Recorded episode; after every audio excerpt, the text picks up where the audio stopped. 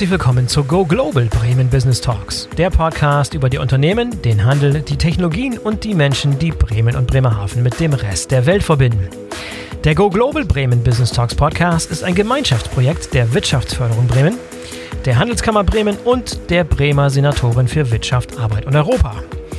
Ich bin euer Host Boris Felgendreher und in der heutigen Folge geht es um die Themen Rohstoffversorgung und Recycling. Zwei verwandte Zukunftsthemen, die uns in den kommenden Jahren noch viel beschäftigen werden. Ich habe mir zwei Experten aus Bremen zu diesem Themenkomplex eingeladen. Oliver Groß ist CEO der Nielsen AG, ein führendes deutsches Entsorgungsunternehmen mit Sitz in Bremen, und Professor Dr. Thilo Halaschowitsch, Professor of Global Markets and Firms an der Jacobs University in Bremen. Ich wünsche euch viel Spaß beim Zuhören. Hallo Herr Groß, hallo Herr Professor Halaschowitsch. Herzlich willkommen zum Go Global Bremen Business Talks Podcast. Schön, dass Sie dabei sind. Wunderschönen guten Morgen, danke. Guten Morgen zusammen. Sehr schön. Ich möchte mit Ihnen heute über das Thema Rohstoffversorgung der Industrie in Deutschland sprechen, mit besonderem Augenmerk auf unser Bundesland Bremen. Deutschland ist ja als Industrie- und Exportnation besonders stark auf stabile Rohstoffversorgung angewiesen. Das war schon immer so, aber wird in den kommenden Jahren wahrscheinlich noch eine Vielzahl neuer Herausforderungen da auf uns zukommen, sei es bei der E-Mobilität, sei es bei der Energiewende, beim Klimaschutz, aber auch bei der Digitalisierung werden sicherlich noch neue Bedarfe an uns zukommen Stück auf Rohstoffe. Herr Halaschowitz, Sie sind Professor an der Jakobs-Universität in Bremen. Vielleicht stellen Sie sich einmal ganz kurz vor, sich persönlich und die Jakobs-Universität und erklären uns, inwieweit das Thema Rohstoffe eigentlich in Ihrer täglichen Arbeit und Forschung so eine Rolle spielt. Sehr gerne. Erstmal vielen Dank für die Einladung. Ähm, mein Name ist Thilo Halasovic. Ich bin Professor of Global Markets and Firms an der Jakobs-Uni in Bremen-Nord, ähm, was im Wesentlichen bedeutet, dass ich mich mit Fragen rund ums internationale Management ähm, beschäftige. Ähm, mein eigener Forschungsschwerpunkt ist im Wesentlichen Schwellen- und Entwicklungsländer bzw. Investitionen in Schwellen- und Entwicklungsländern mit einem relativ starken Fokus auf äh, Subsahara-Afrika bzw. Afrika insgesamt, ähm, was irgendwo auch so ein großes Stück erklärt, warum ähm, das Thema Rohstoffversorgung für mich relevant ist. Also die, die Rohstoffproduktion, globale Wertschöpfungsketten, ähm, internationale Produktionsnetzwerke sind halt Sachen, mit denen ich mich, mich viel in der Forschung, aber auch zum Teil natürlich in der Lehre beschäftige. Und lehre, wie gesagt, an der, der Jakobs-Uni jetzt seit vier Jahren oder vier Jahre und ein bisschen. Ähm, war vorher acht Jahre an der Uni Bremen, bin also einfach nur ein Stück sozusagen die, die, die Weser raufgewandert. Ähm, mhm. Und ähm, die Jakobs-Uni selber ist ähm, ja, die, die meisten werden sie wahrscheinlich kennen, vielleicht nicht alle, aber äh, wir sind eine relativ kleine private Campus-Universität, sehr international aufgestellt, haben derzeit Studenten aus etwas mehr als 110 Ländern auf dem Campus. Ähm, mhm. Davon unter 20 Prozent Studenten auch aus Deutschland natürlich. Ähm, insofern trifft man hier so ziemlich die ganze Welt, ähm, was für mich den Reiz der, der Institution hier auch ausmacht, dass man also auch im Hörsaal, gerade in meinem Fach, äh, wahrscheinlich mehr lernt, als die Studenten aus dem Textbuch lernen, einfach weil man Kontakt mit Menschen yeah. hat, die, die ja, Erfahrung aus erster Hand gesammelt haben. Ja, klasse. Herr Groß, Sie sind der Vorstandsvorsitzende der Nielsen AG. Ihr Unternehmen gehört so zu den Top-Playern in Deutschland in der Entsorgungs- und Recyclingbranche, habe ich gesehen.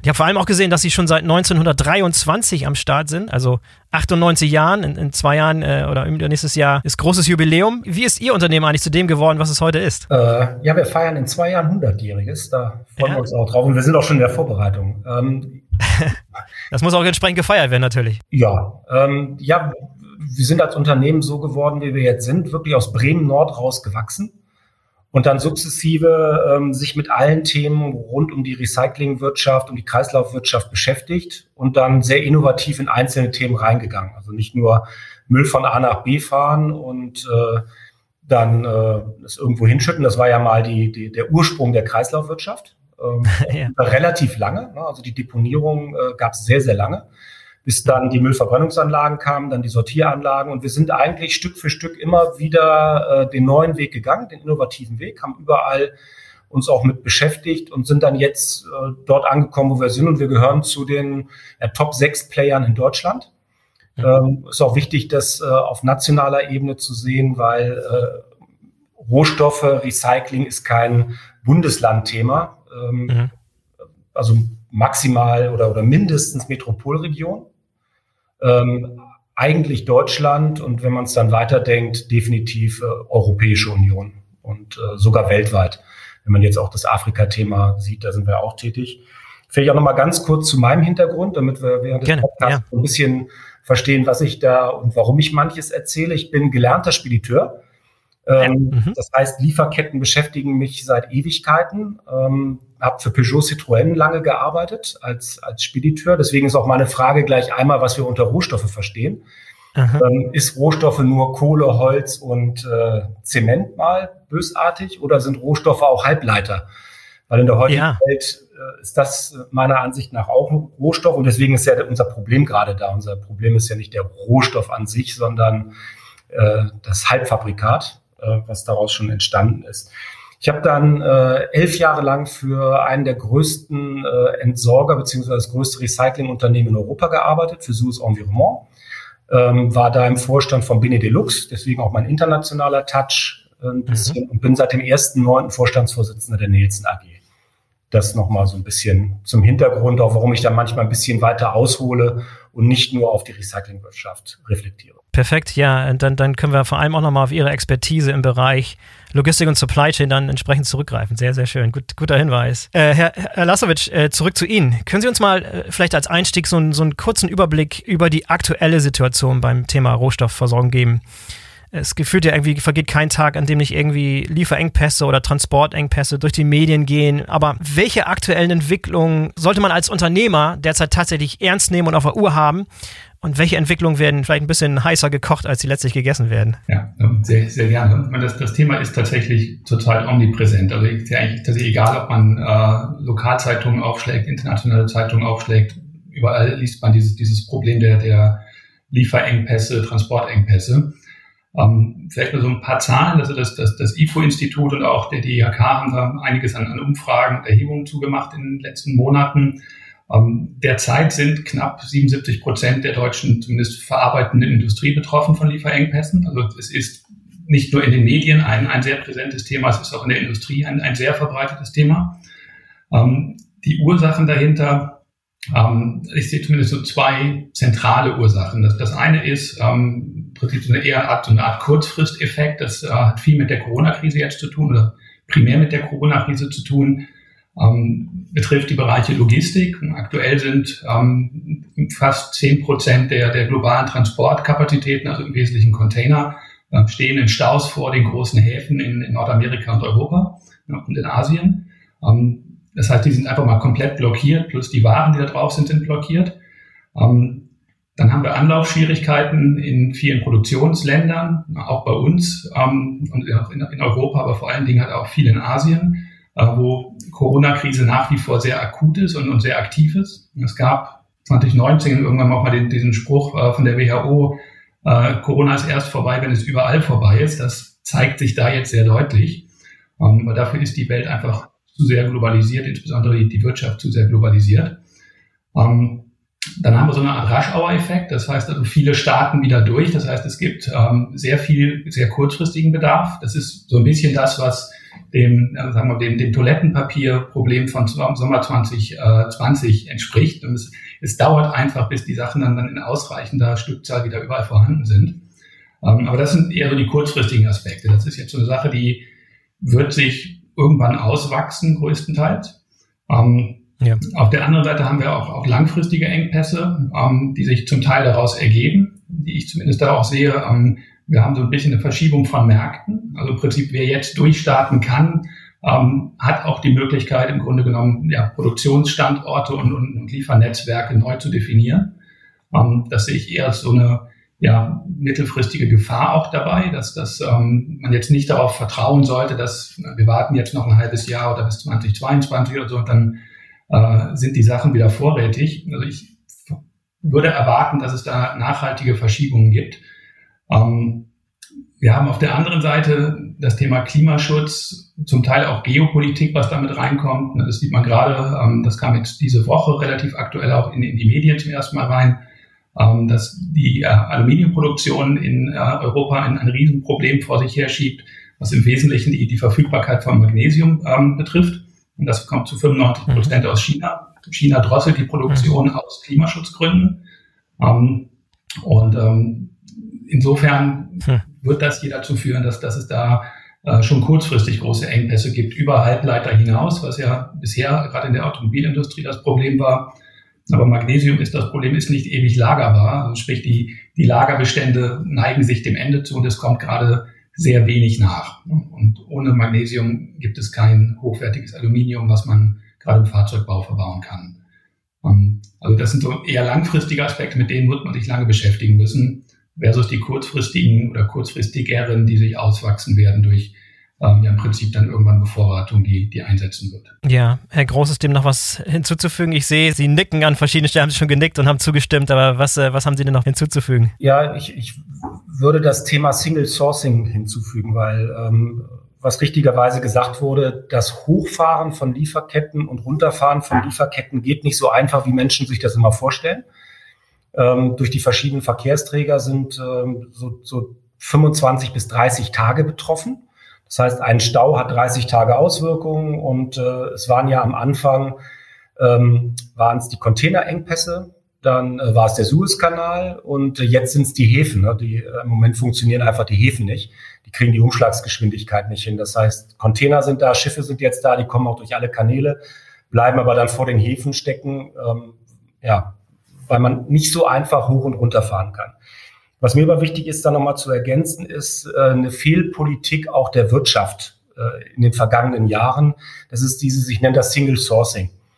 Ähm, die, die Kostenoptimierung hat dazu geführt, ich komme ja auch so ein bisschen aus der Automobilindustrie, da hat man mal das Getriebe selber gebaut, dann hat man es wieder bei einem Hersteller gekauft, dann hat der wieder geschwächelt, dann hat man es wieder selber gebaut. Ich glaube, dieses Konzentrieren immer auf einen Lieferanten, das ist ein Fehler. Ähm, das funktioniert alles, ist schön preiswert, wenn man das gut eingestellt hat. Man sieht aber eben, dass eine einzige Unterbrechung zu riesigen Problemen führt. Und in der Vergangenheit, also ne, vor, vor 20, 30 Jahren, hätte nie ein Unternehmer nur einen Lieferanten genommen. Mhm. Sondern jeder Unternehmer hat gesagt, ich muss mich absichern, ich brauche noch einen zweiten, dritten Lieferanten. Aber dieses Single Sourcing, auch diese Einkaufspolitik, die da die letzten äh, Jahrzehnte gelaufen ist, zeigt jetzt eben das Problem. Und ich glaube, da muss man als Unternehmer anders denken. Man sollte sich zwei, drei Lieferanten reinnehmen, auch wenn das dann nicht kostenoptimiert ist. Natürlich auch Produktionsprobleme. Ne? Single Sourcing ist immer einfacher. Nehmen wir wieder das Auto. Es ist ja eigentlich nur ein Assembling von 20.000 Teilen. Ne? Das liefern 20.000 Teile, liefern, weiß ich nicht, gefühlte 200 Vorlieferanten und man baut die nur noch zusammen.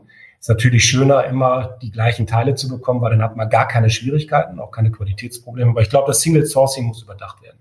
Magnesium war jetzt genau das, das klassische Thema. Nur Magnesium dann aus China zu beziehen, Bauxit dann über Island Aluminium herzustellen. Ähm, da muss man einfach noch verschiedene Ressourcen sich vorab einkaufen. Das ist einfach auch schlechtes Management gewesen teilweise. Ja, das ist manchmal auch äh, einfacher gesagt als getan. Es gibt ja zum Beispiel auch verschiedene Situationen, jetzt mal zurück zu diesen Halbleitern. Äh, gibt es eine Situation, wo ganz, ganz viele Produktionen in einem bestimmten Land und teilweise auch von bestimmten Herstellern, ich immer mal TSMC in, in Taiwan als Beispiel, der so ein ganz, ganz dominanter Spieler ist und da ist es gar nicht so einfach, von heute auf morgen alternative Quellen zu finden. Und nochmal zurück zu dem Thema, was Sie vorhin sagten, dieses lange, diese lange Zeitraum, bis Produktionen hochgefahren werden können, ist auch ein Riesenproblem bei den Halbleitern, weil diese Produktion Investitionen irgendwie Jahre dauern, bis sie überhaupt angelaufen sind. Jetzt boomt es gerade, aber investiert man jetzt und, und sieht dann, wie in zwei Jahren wahrscheinlich die Nachfrage wieder, wieder abnehmen. Gar nicht so einfach, die Situation, auch aus Sicht der Unternehmen. Ja, nochmal zurück vielleicht auf die Situation der bremischen Industrie. Welche Rohstofffragen spielen eigentlich für die bremische Industrie eine besonders große Rolle? Was brauchen wir hier in, in Bremen, um unseren jetzigen Status aufrechtzuerhalten? Was ist hier ganz besonders wichtig bei uns in Bremen an Rohstoffen? Also wir haben einmal äh, das Thema ähm, Bauen im Moment äh, die Wirtschaft ebbt zwar jetzt ein bisschen ab, aber wir haben zum Beispiel diverse Bauprojekte und, und äh, Investitionen. Das heißt, klassisch bauen, da ähm, die, die Rohstoffversorgung, gerade die Preisexplosion äh, hinzubekommen. Mittelfristig wird der Rohstoff ähm, Holz meiner Ansicht nach ein, ein großes Thema werden, eben aufgrund der CO2-Besteuerung. Ähm, ähm, ne, CO2-freie Rohstoffe, das wird ähm, ein spannendes Thema werden. Man merkt das jetzt schon äh, in Biomassekraftwerken, äh, Bauholz, was nach Kanada geht und, und uns fehlt das Bauholz hier. Selbst in der thermischen Verwertung von, von Biomasse ist die Masse nicht mehr da, ähm, weil es mhm. äh, jeder, jeder drum buhlt. Und was ähm, wir, wir beschauen müssen oder uns anschauen müssen, ist die Energie äh, Rohstoffe. Denn äh, Bremen lebt zu 24 Prozent von der Logistik. Ähm, ergo äh, Gas für Stapler, ähm, Diesel für Lkw, Strom, um hier Sortieranlagen oder was auch immer zu betreiben. Ich glaube, das Sourcing von den Energieträgern wird ein spannendes Thema sein. Mhm. Und da gerade der eventuelle Engpass im Strombereich, ähm, da sollte man sich Gedanken drüber machen, denn wenn da es Probleme gibt und der richtig explodiert, dann schießen die Produktionskosten so hoch und man kann sich aus dem Markt schießen. Das, äh, das Thema mit den Baumaterialien habe ich gerade am eigenen Leib erlebt. Ich, ich habe hier einen, einen, Auftrag eingeholt für, für einen Gartenzaun aus, aus, aus Stahl, wo der doppelte Preis aufgerufen wurde als noch vor zwei Jahren. Ich hätte mal, mal da mal zuschlagen sollen. Jetzt, jetzt stehe ich da mit dem teuren Zaun. Ja. Aber das ist, zum Beispiel, das ist zum Beispiel der Klassiker der CO2-Thematik, ne? weil Stahl oder, oder Metall ist schlicht und ergreifend derzeit äh, Eisenerz plus äh, Koksofen, also Kohle. Mhm. Mhm. Ähm, und das ist hochgradig CO2-Zertifikatehandel, also sprich Besteuerung. Dadurch kommt ein Riesenpreis raus. Zu lösen theoretisch nur Elektroofen und Schrott. Und, und dann äh, steigt der Preis. Ne? Und ja, wir haben kürzlich eine interessante Folge hier vom Go Global Bremen Business Talks Podcast gemacht zum Thema Wasserstoff und Stahlherstellung. Also war der, der Chef von dem ArcelorMittal und der Chef von den Stadtwerken Bremen dabei. Also wer da nochmal reinhören will und sich die Thematik nochmal näher angucken möchte, der, der sei angehalten, da nochmal reinzuhören. Aber Herr Laschowitsch, äh, was haben Sie noch zum, zum Thema Rohstofffragen und bremische Industrie, wie sehr wir abhängig sind und welche Probleme da auf uns zukommen könnten in der bremischen Industrie in Zukunft? Womit müssen wir rechnen? Was, was, zu allem, was Herr Groß gesagt hat, im Prinzip noch aus meiner Sicht dazu kommt, ist im Grunde genommen auch dieser, der Schwerpunkt in Bremen liegt ja sehr stark auch auf, auf Hightech-Industrien, ja, sei es vom Satellitenbau über äh, Optiksysteme, ja, Automobilindustrie als, als zentrale äh, ja, Standbeine im Prinzip des Standorts. Ähm, das sind natürlich alles Bereiche, die von äh, aktuell mit, mit der Halbleiterknappheit betroffen sind, die ähm, auch von Aluminium abhängen, ähm, die Engs auch noch einen Schritt weiter gedacht, generell von, von seltenen Erden und allem, was man für wirkliche Hightech-Produkte zukünftig braucht, abhängen. Mhm. Ähm, insofern ist der, der Standort generell von, von Rohstoffen extrem abhängig. Auf der anderen Seite auch da nochmal zum Bezug auf, auf einen, einen anderen Podcast hier aus der Reihe Nahrungsmittelindustrie ähm, mhm. mit DMK und Froster, die da äh, sicher äh, sehr intensiv geäußert haben. Ähm, die Nahrungsmittelindustrie ist auch auf, auf sehr zügige, zeitnahe und, und reibungslose Lieferketten angewiesen. Und gerade wenn ähm, Rohstoffe oder Nahrungsmittel nicht ähm, lokal produziert werden können, das, das können sie schlicht und ergreifend vielfach nicht. Ähm, sprich, wenn da Stau vom Hafen ist, ähm, dem Halbleiter macht das wahrscheinlich weniger als der Kiste Bananen. Und ähm, in, insofern ist die Reibungslosigkeit der, der globalen Logistik halt auch da ganz ja, entscheidend. Also insofern ist Bremen nicht nur Logistikstandort, sondern auch, auch sehr von Logistik abhängig. Ähm, was natürlich jetzt kein Zufall ist, dass sich beides quasi in einem Ort ansiedelt. Ähm, aber insofern eigentlich querbeet alles ist momentan sehr, ja, ich denke, in, in gespannter Erwartung, bis sich die, die Situation irgendwo entspannen wird. Ja. Welche, welche Rolle kann da eigentlich Recycling spielen bei der Sicherung der Rohstoffversorgung? Und wie sind wir da momentan aufgestellt? Hier in Deutschland auch speziell in Bremen beim Thema Recycling? Also eine, Element, eine elementare Rolle, Herr Felgendreher. Das, äh, mhm. Wir sind ein rohstoffarmes Land, eigentlich sogar äh, ja, Mangelland. Wir haben keine eigenen Rohstoffe, obwohl Erzgebirge gibt es ja noch was. Die werden ja wahrscheinlich auch wieder irgendwann mal abgebaut werden. Ähm, und da kann Recycling eine entscheidende Rolle spielen, weil das der einzige Rohstoff ist, den wir selber generieren können durch unseren Eigenverbrauch. Wir sind in Deutschland extrem gut aufgestellt. Äh, Weltmarktführer würde ich äh, intuitiv behaupten. Die Niederländer sind auch immer ziemlich weit äh, vorne. Das ist aber auch ein gesellschaftliches Thema. Da komme ich gleich zu, dass glücklicherweise jetzt das gesellschaftliche Thema sich dreht. Das heißt, seltene Erden als Beispiel in unseren gesamten Elektroschrotten ähm, da steckt so viel Material drin, was wir in, in der Summe alle nutzen können. Ähm, Kunststoff, ähm, ne, Rohöl, äh, Kunststoffrecycling steckt eine Menge drin. Holz hatte ich gerade eben angesprochen, Altholzrecycling. All diese ganzen Themen, da, da steckt eine Menge Wumms drin. Dadurch sind wir nämlich Rohstoffland und, und haben Rohstoffe, wenn wir sie generieren. Das Problem der Vergangenheit war allerdings, dass die Industrie die nicht abgerufen hat. Weil so ein bisschen das Thema ähm, in den Köpfen schwirrte, das muss ja preiswerter sein. Recycling-Rohstoff ist preiswerter. Ähm, und die Produktion von Recycling-Rohstoffen ist allerdings äh, sehr aufwendig und sehr teuer, sodass Recycling-Rohstoff oft mindestens gleich teuer ist wie Primärrohstoffe. Ähm, mhm. Und da muss sich eine, eine, eine Wandlung in den, in den Köpfen ähm, einstellen, äh, damit das eingesetzt wird. Das kommt jetzt glücklicherweise. Mhm. Das ähm, ist allerdings ganz klar gesellschaftlich getrieben. Also da mache ich mal Fridays for Future, äh, hebe ich einen Dankeschön-Hut. Ähm, wenn ich jetzt sehe, 30 Prozent äh, Recyclingmaterial, Einsatz in Shampooflaschen und äh, hier und da und dort, es wird jetzt gerade ein Hype daraus, sodass wir jetzt in unserer Branche sogar wieder leer gekauft werden. Hm. Mhm. Um, aber ein, Riesen, äh, ein Riesenhebel ist allerdings ein internationaler Hebel. Also es ist wie bei Rohstoffen wie Kohle, ähm, äh, ist, ist im Recyclingmaterial, Großanlagen sind sinnvoll. Da darf man also nicht in Bremen denken, man darf sogar nicht in Metropolregionen denken, sondern man muss in Großanlagen denken, weil es eine Großindustrie ist. Also sprich europäisch und dann europäischer Recyclingmaterialhandel. Was sind so typische Missverständnisse? Sie haben es eben schon so ein, zwei erwähnt, so typische Missverständnisse, die der allgemeine Zuhörer über die Recyclingbranche haben könnte? Ja, eben, dass man sagt, das ist ja so Second Life, das muss ja preiswerter sein, weil ne, das, das ja. war mal Müll und dann machst du einfach aus Müll ein bisschen was und dann äh, ähm, funktioniert das schon. Nehmen wir das Beispiel Kunststoff aus dem gelben Sack.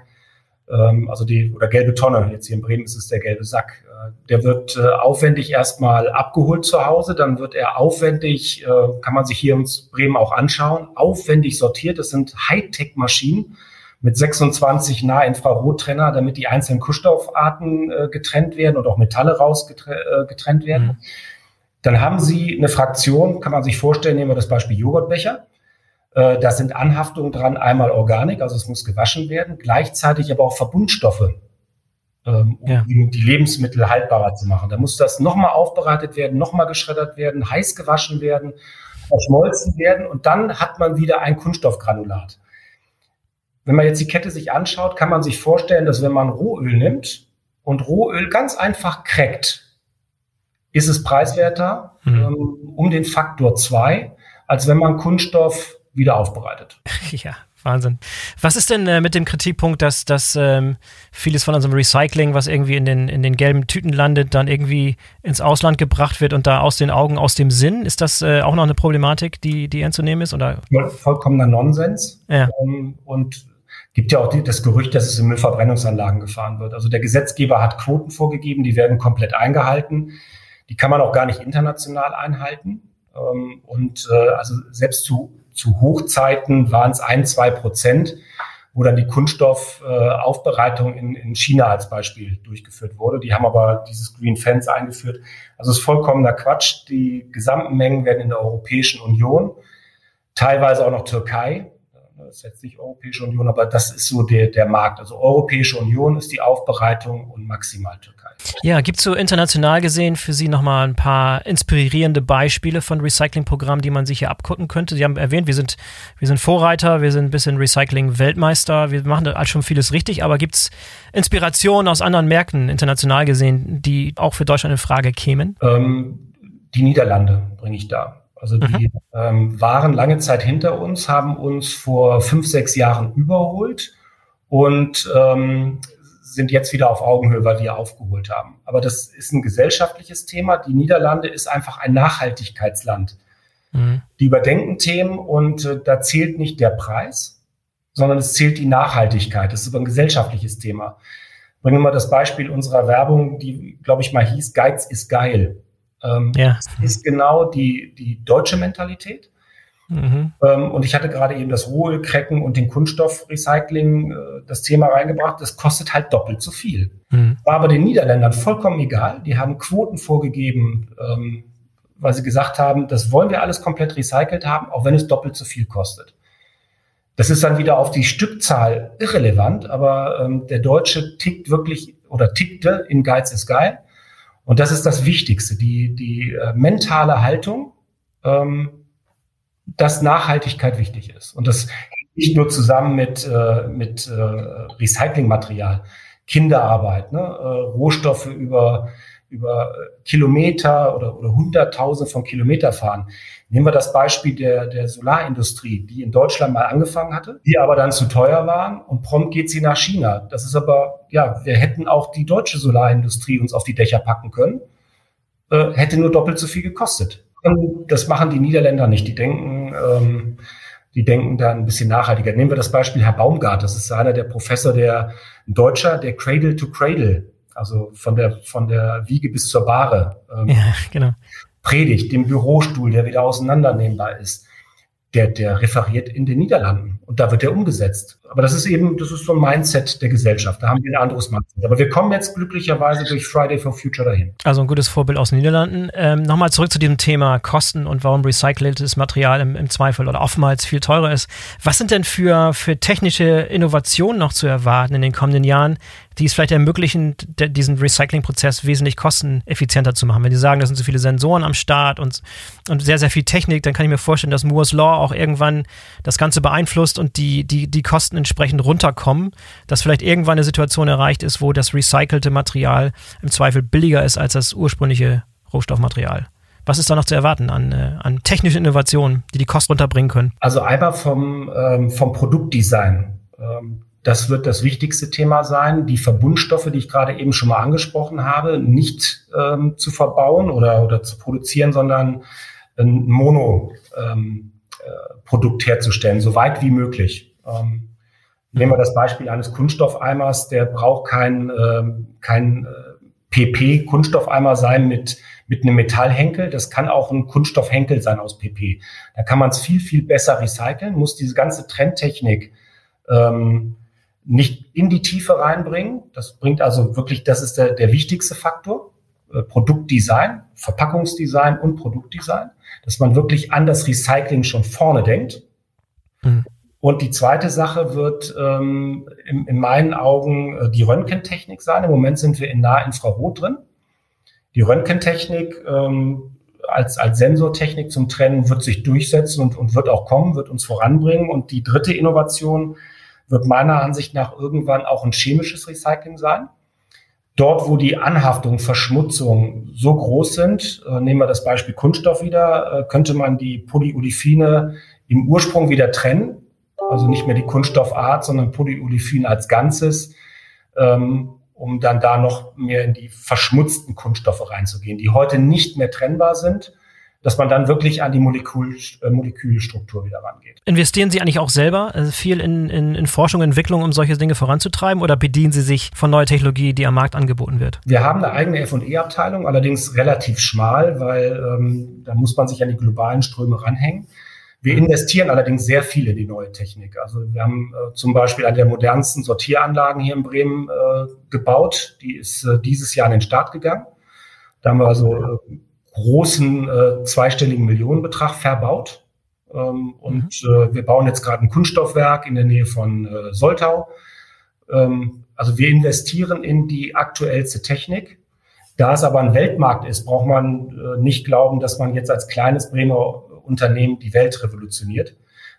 Da kann man sich lieber an die, an die großen Player äh, mit ranhängen. Und was wir machen, wir versuchen dann eben auch mit anderen bremischen Unternehmen äh, gemeinsam die Themen anzugehen. Ja, wer sind eigentlich so die richtig großen Player, die global, so die allergrößten sind, die beim Thema Wertstoffverwertung und Recycling eine Rolle spielen? Sind das große global operierende Konzerne oder wer ist da im ja, Wer sind die richtig großen Spieler? Die, die, die Franzosen sind äh, führend in Europa. Mhm. Äh, das ist Violia, die jetzt sogar noch Suez Environnement gekauft haben.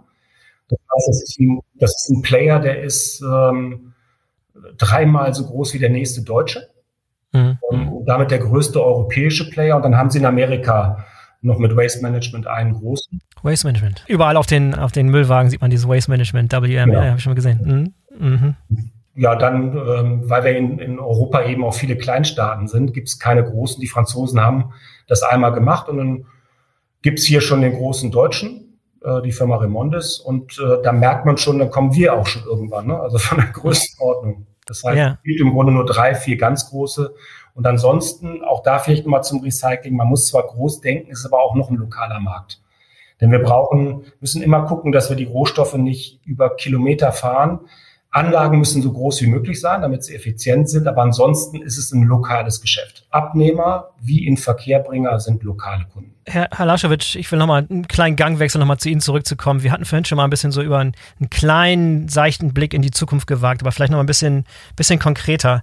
So Zeithorizont 2030. Was glauben Sie, was für wichtige Entwicklungen unsere Rohstoffsituation in Deutschland und vielleicht auch in Bremen in den kommenden zehn Jahren verändern werden? Vielleicht fangen wir mit Ihrer Einschätzung da ein, gerne auch mal Herr Groß, aber vielleicht angefangen mit, mit Ihnen, Herr Alaschewitsch. Ich glaube so mit dem, mit dem, mit dem Ausblick, ähm, das ist im Wesentlichen also auf der einen Seite ein Technologiespiel, also die Frage, wer entwickelt welche Technologien, wo wird Rohstoff zukünftig benötigt. Das, das ganze Thema Digitalisierung, ähm, Herr Groß hatte die, die Solartechnik angesprochen, die ja auch in der Produktion komplett abgewandert ist.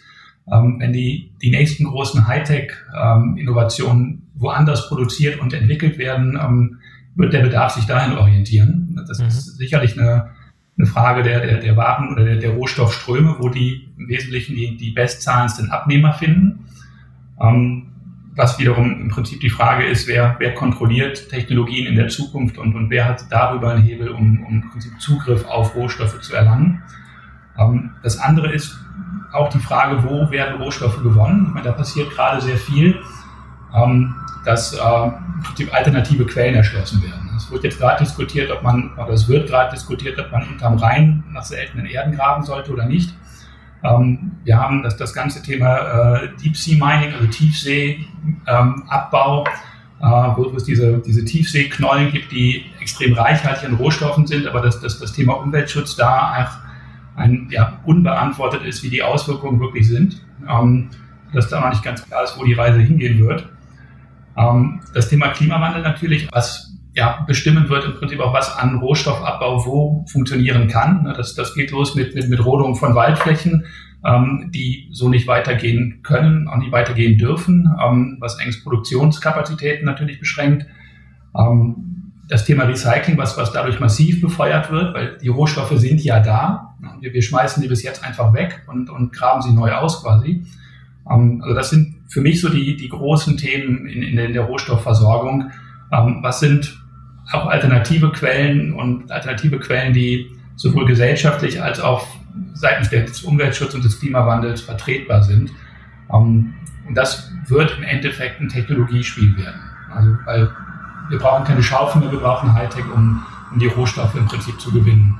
Ja, was ist da die Empfehlung für so ein typisches mittelständisches bremisches Unternehmen, das vielleicht in der Technologie unterwegs ist, in der Digitalisierung unterwegs ist und angewiesen ist auf Rohstoffe, wie seltene Erden zum Beispiel? Was ist da, was ist da der richtige Ansatz? Wie kann man als kleiner Spieler, der vielleicht auch nicht eine große Hebelwirkung hat, nicht die große Verhandlungsmacht hat, wie kann ich mich da gut aufstellen, dass ich da nicht irgendwelche Probleme gerate in der Zukunft, wenn dann komplett meine Rohstoffe nicht mehr erschwinglich sind oder ich da nicht mehr genug Rohstoffe beziehen kann? Wenn, wenn, wenn ich da jetzt die richtige Antwort drauf hätte, ja. bräuchte ich mir zumindest keine Zukunftssorgen mehr machen. Ähm, Nein, aber ich glaube, dass äh, das Entscheidende ist, was, was Sie schon gesagt haben, was kann der, der Kleine, der nicht genug Hebelwirkung hat, machen. Ja. Ähm, und im Wesentlichen ist es ja auf der einen Seite die Frage, wie innovationsfreudig ist man. Und Innovation ist ja so ein bisschen so ein Buzzword. Ähm, Innovation tut im Endeffekt weh, weil sie verändert Sachen und sie verändert Prozesse. Es ist also nicht so ein, ein automatisches Allheilmittel. Und das andere ist dann im Prinzip Vernetzung. Also ich glaube, der, der einzelne Mittelständler wird es ja quasi nicht schaffen können, sich da zu positionieren und, und, und entscheidend mitzuhalten, ohne äh, ja, Abhängigkeiten einzugehen oder weitere Abhängigkeiten einzugehen. Ähm, insofern ist es so, so ein, ein Verbundeffekt. Ich glaube, Netzwerke können wahnsinnig helfen, Innovationsnetzwerke, Beschaffungsnetzwerke. Ähm, das ist für zumindest die, die mittelständische Wirtschaft und die ist nun mal ja nicht nur, aber auch in Deutschland ähm, das, das Rückgrat der Wirtschaft. Ähm, äh, von zentraler Bedeutung. Politische Schützenhilfe, ja. Mhm. Ähm, ist auch wichtig, dass die Rahmenbedingungen stimmen, wobei ich glaube, die Wirtschaft hat gelernt, sich darauf nicht nur zu verlassen, um es mal so auszudrücken. Ähm, äh, und insofern muss man im Grunde genommen ja, Verhandlungsmacht schaffen durch, durch, durch gemeinsames Auftreten. Ja, wir haben kürzlich auch eine Episode für den Go Global Brain Business Talks Podcast gemacht zum Thema Lieferkettengesetz. Äh, das, das Stichwort ist ja auch jetzt schon ein, zwei Mal gefallen. Können Sie da nochmal Ihre Einschätzung zu geben, was von dieser Initiative zu erwarten ist und was da auch in Zukunft an ähnlichen Initiativen auf uns zukommen könnte, die diese ganze Beschaffungssituation nochmal e-, extra komplex macht sozusagen? Ja, das, das, das Thema Lieferkettengesetz ist im Prinzip von allen Seiten her sehr, sehr emotional in der, in der, in der Diskussion. Ähm, mhm. Mit äh, auch zum Teil hat man den Eindruck seitens der Wirtschaft eher sowas wie allergischen Reaktionen auf, auf, die, ähm, auf das Thema. Zum einen muss man sagen, es ist, ähm, ja, es schafft Wandel, es schafft Veränderung äh, und, und es zwingt Unternehmen, Prozesse, Lieferketten, Abläufe anzupassen und potenziell auch höhere Kosten damit zu haben. Ähm, es ist international gesehen eigentlich kein neues Thema. Also wir sind jetzt nicht die Ersten mit einem Lieferkettengesetz. Ne? Das auch in Europa hat das schon gegeben. Ähm, ich glaube, insgesamt, ähm, was ich mir persönlich zumindest erhoffe von dem Lieferkettengesetz, ist, dass auch gerade in den Beschaffungsländern, und wir reden ja im Wesentlichen über Schwellen- und Entwicklungsländer, äh, in, in denen die, die Situation in der Produktion, in der Rohstoffgewinnung ähm, verbessert werden soll. Ähm, was ich mir davon erhoffe, ist, dass es Anreize vor Ort schafft zu, zu Qualifizierung und Produktivitätssteigerung. Weil wir haben momentan die Situation in gerade diesen Märkten und insbesondere in, in Schwellenentwicklungsländern, dass äh, der Faktor Arbeit im Prinzip der mehr oder weniger alleinige Produktionsfaktor ist. Also dass im Prinzip unskilled labor, ähm, also im Prinzip un, unqualifizierte Arbeit einfach durch, durch Masse erschlagen wird. Also das, das, was getan werden muss, wird nicht effizient gemacht, sondern durch, durch sehr viele Menschen. Ähm, was wiederum dazu führt, dass es eigentlich keine Anreize gibt, sich, sich zu spezialisieren, sich zu qualifizieren und man damit auch in so einer Produktivitätsfalle steckt. Also man wird nicht produktiver, man erhöht also nicht den, den Output pro eingesetzten Input. Ähm, durch das Lieferkettengesetz glaube ich, dass diese Anreize vor Ort geschaffen werden können, ähm, weil man nachhaltiger arbeiten muss. Ähm, wenn das funktioniert, wenn also Produktivität gesteigert werden kann, ähm, werden wir langfristig eine Verbesserung der, der, der Versorgungslage auch erfahren. Einfach weil mehr Output erzeugt werden kann, der Output effizienter erzeugt werden kann. Ähm, gerade in Regionen, die bisher, sagen wir mal, schwierig waren, also ich denke jetzt insbesondere an, an, an den Bereich Subsahara-Afrika dabei, ähm, der noch sehr stark geprägt ist durch, durch den informellen Sektor, also im Prinzip Tagelöhnerarbeit, wenn man so will. Ähm, und ähm, so dass da, also wenn, wenn sich die Anstellungssituation ändert, die äh, Qualifizierungssituation ändert, wir, glaube ich, einfach mehr Output generieren können in diesen Regionen, was wiederum auch neue Absatzmärkte schafft. Äh, Herr Groß meint auch schon, Nielsen ist in Afrika aktiv. Ähm, ein Thema, was wir an anderer Stelle vielleicht nochmal vertiefen können. Und ähm, ähm, in, insofern glaube ich, dass, dass diese Entwicklung tatsächlich im Endeffekt äh, im Wesentlichen Gewinner produzieren wird und, und nicht Verlierer auf irgendeiner der Seiten. Ja, Herr, Herr Groß, vielleicht noch Ihre Meinung dazu. Sie hatten vorhin erwähnt, Sie sind auch im, im Ausland aktiv, auch in, in Afrika unterwegs. Das Lieferkettengesetz hat, hat weitreichende Konsequenzen. Inwieweit wird, wird Ihr Geschäft davon betroffen sein? Inwieweit ändert es Ihre Art und Weise, im Ausland zu arbeiten? Ja, ähm, ich muss gleich auch noch mal einmal was zu 2030 sagen. Das war, das ja, gerne. Ja, gerne. Mhm. Mhm. Also für mich ist äh, Lieferkettengesetz auch äh, der gesellschaftliche Druck. Das heißt, ich finde es insgesamt ja gut, dass man sich einfach damit beschäftigt, ich hatte das eben schon gesagt, nachhaltig zu produzieren. Mhm. Ähm, und äh, das sollte gar nicht über Gesetzgebung kommen, sondern über, über den gesellschaftlichen Druck. Deswegen habe ich eben auch gesagt, in der Recyclingwirtschaft ist das jetzt gekommen. Es gab auch Recyclingquoten schon seit 20 Jahren. Die Industrie ähm, hat sich nur eben äh, nicht wirklich drum gekümmert. Ähm, und jetzt durch den gesellschaftlichen Druck müssen die auf einmal und wollen sie auch alle Recyclingmaterial einsetzen. Das äh, ist jetzt nicht durch die Gesetzänderung von vor 20 Jahren gekommen. Ne? Kreislaufwirtschaftsgesetz gibt es ziemlich lange schon. Seit zwei Jahren ist aber der Hype erst da und das ist wirklich Friday for Future. Und Lieferkettengesetz ähm, wurde gerade eben alles richtig gesagt. Ne? Die vor Ort fördern, die ganze Thematik. Das muss man aber von der inneren Haltung schon machen. Da sollte es gar kein Gesetz geben und dann ist wieder Marktwirtschaft, soziale Marktwirtschaft. Das heißt, der Verbraucher wird uns da schon hintreiben. Jetzt habe ich ein Thema aber äh, zum, zum Internationalen, das ist der Rechtsrahmen. Also wir sind jetzt auch in Afrika unterwegs äh, und die Problemstellung, die man im Ausland immer hat, ist der Rechtsrahmen. Ich mhm. sage auch mal der Rechtsnichtrahmen, die rechtliche Unsicherheit. Das heißt, wir konzentrieren uns aktuell als Unternehmen äh, hauptsächlich auf den europäischen Markt. Und ich sage extra Europäische Union. Denn äh, selbst wenn Sie leicht aus der Europäischen Union rausgehen, haben Sie immer durch die Rechtsunsicherheit die Problemstellung äh, hinten raus. Man kann nicht vielen Menschen raten, oder man kann nicht dazu raten, es außerhalb der Europäischen Union zu machen und sich in Rechtsunsicherheit zu bewegen. Mhm. Deswegen ist unsere Konzentration mehr auf, äh, auf der Europäischen Union. Ja, wir sind in Afrika, aber da haben wir auch genau das Problem des Rechtsrahmens. Und äh, ansonsten gibt es nichts zu ergänzen, äh, was eben gesagt wurde. Für mich ist das aber eine, Inhalt, eine, eine innere Haltung. Ne? Also ich brauche kein Lieferkettengesetz Kinderarbeit, äh, schlechte Arbeitsbedingungen. Ähm, das, das muss einfach in der DNA von einem Unternehmen drin sein, das nicht zu machen. Ja, aber die Problematik ist ja nach wie vor da und, und einfach nur ein Sinneswandel hat bisher nicht ganz funktioniert, sonst wären die Probleme ja wahrscheinlich alle gelöst. Von daher ist die Kombination wahrscheinlich der Schlüssel. Genau, aber deswegen glaube ich an den Verbraucher. Äh, der Verbraucher, ähm, wenn man sagt, es ist Kinderarbeit dabei, dann kann der Verbraucher sagen, dann kaufe ich dein Produkt nicht. Und ich glaube, der ist der Hebel. Mhm. Und man sieht es jetzt im Recyclingmaterial, da ist es der Hebel und ich glaube auch im Lieferkettengesetz und Bangladesch, äh, Textil, da müssen wir einfach viel mehr noch reingehen und nachhaltige Produkte herstellen. Ich finde es auch interessant, dass Sie jetzt schon mindestens zweimal den Begriff Fridays for Future benutzt haben. Das, das scheint ja wirklich einen Impact gehabt zu haben oder auch Ihre, Ihre Sichtweise, Ihre Denkweise. Sie haben den, den Einfluss erkannt und, und ja, vielleicht da noch zwei Worte zu, inwiefern das ähm, Sie beeindruckt hat oder in Ihrem Denken beeinflusst hat. Ähm, also es, ähm, so haben wir in der Recyclingbranche und ich persönlich schon seit 20 Jahren gedacht. Mhm. Das Problem ist, man, man äh, war äh, Lautsprecher in der Gegend und keiner hat einen gehört. Mhm. Mhm.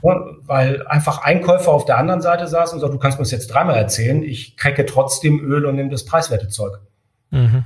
Ne, deine Nachhaltigkeit ist mir egal, in Anführungsstrichen. Und durch diese Massenbewegung ist, äh, ist Gehör gefunden worden. Das war jetzt bei uns, hat es keine Änderungen im Unternehmen gegeben.